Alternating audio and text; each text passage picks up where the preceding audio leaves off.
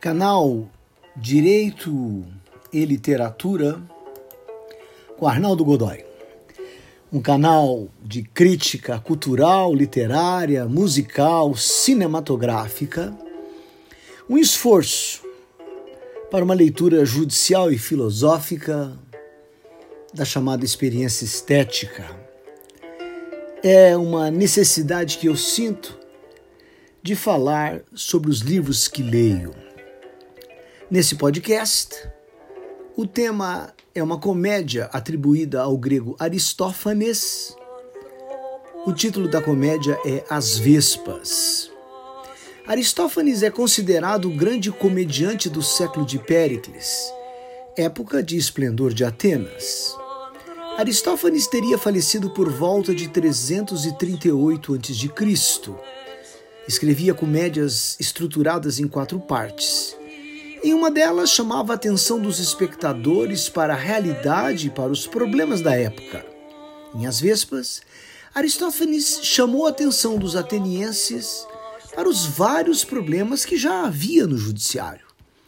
Trata-se de uma inteligente crítica aos tribunais gregos do século V a.C. e que de alguma forma transcende em seu tempo de origem ambientando o ouvinte.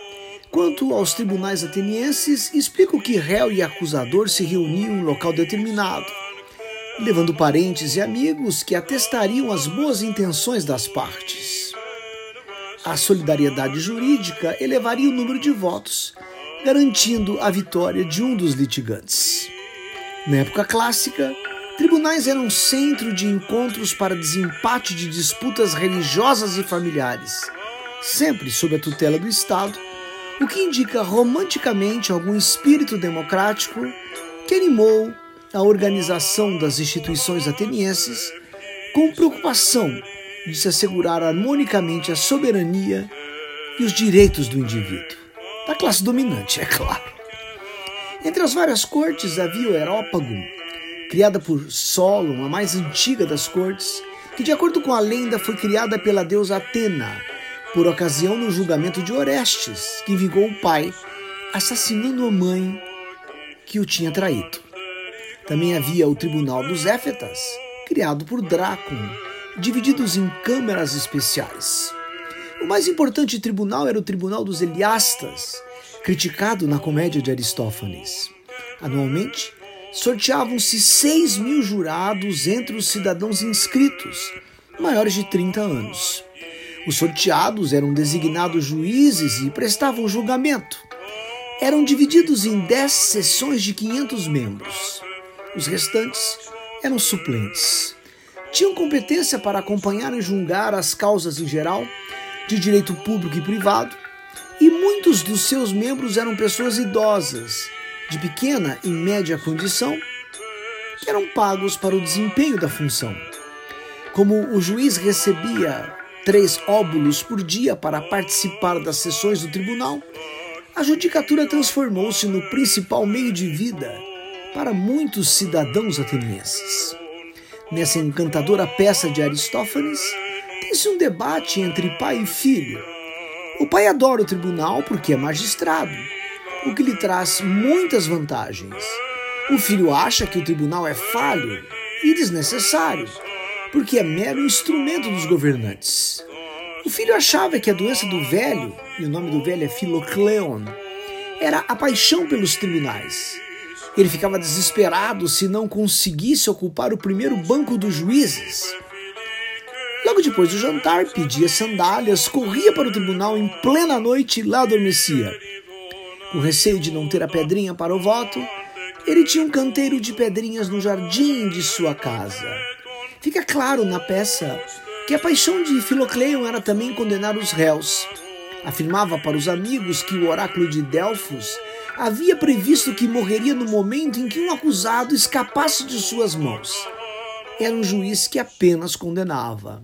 O filho queria prendê-lo em casa, justamente porque sabia da patologia acusatória que atacava o pai.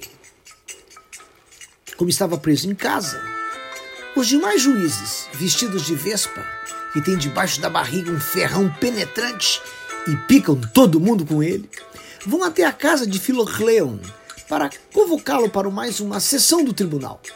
Na vestimenta dos juízes, a justificação do título da peça e da imagem que Aristófanes fazia dos magistrados. Aristófanes era um destemido. No meio da discussão, Filocleo insiste que tem grande desejo de ir ao tribunal para dar seu voto. Ainda pede que, se alguma desgraça ocorresse, que fosse enterrado na sala onde se julgava. As vespas, juízes, não conseguem retirá-lo de casa. Enviam meninos para tentar convencer o filho do atrapalhado juiz. Avisam que um inimigo do governo será julgado e que deverá ser condenado à morte. Os juízes são vingativos. Ameaçam o filho de Filocleon, dizendo que um promotor irá denunciá-lo. Interessante na tradução o uso da expressão promotor. Em Atenas não havia ministério público. Qualquer um podia denunciar. Daí a proliferação de acusadores e denunciantes, que eram chamados de psicofantas. Tentavam extorquir os ricos e a fúria acusadora só era refreada pelo temor das multas decorrentes das denúncias infundadas. Filocleon insistia na sua importância e argumentava que não havia criatura mais feliz e afortunada do que um juiz, cuja vida era gostosa e que o juiz era um animal terrível, principalmente na velhice. O filho, no entanto, argumentava que o pai não tinha poder nenhum, que vivia das sobras dos advogados nas grandes negociatas. Pai e filho chegaram a um acordo. O pai ficaria em casa e julgaria os escravos da família. Faria tudo como se estivesse no tribunal. Se uma escrava abrisse a porta do depósito sem que o pai o visse, aplicaria uma simples multa, exatamente como faria no tribunal. O pai seria o juiz de todas as pessoas, animais e coisas da casa. Combinaram também que haveria advogados e que o juiz caseiro os respeitaria. O advogado era importante no mundo grego. Os litigantes usavam a palavra e aqueles que não confiavam em seus talentos oratórios valiam-se da redação de profissionais, que eram chamados logógrafos, aqueles que preparavam os discursos.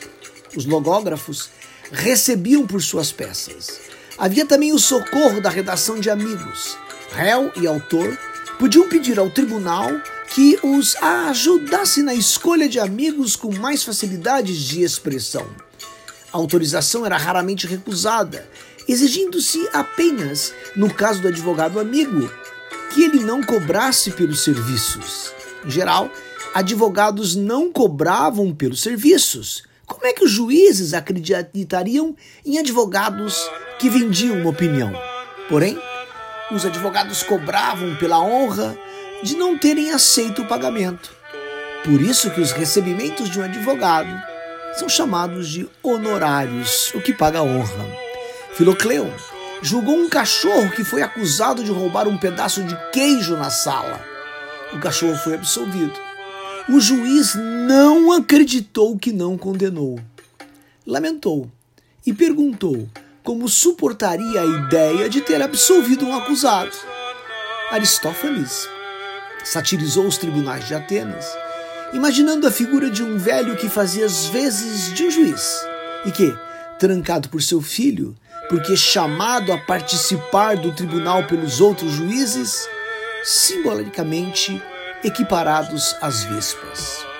A esse juiz embusteiro faltava o que de mais importante deve haver em um magistrado: o amor atento à miséria humana e a preocupação pelas vidas corroídas pela desgraça e pela paixão.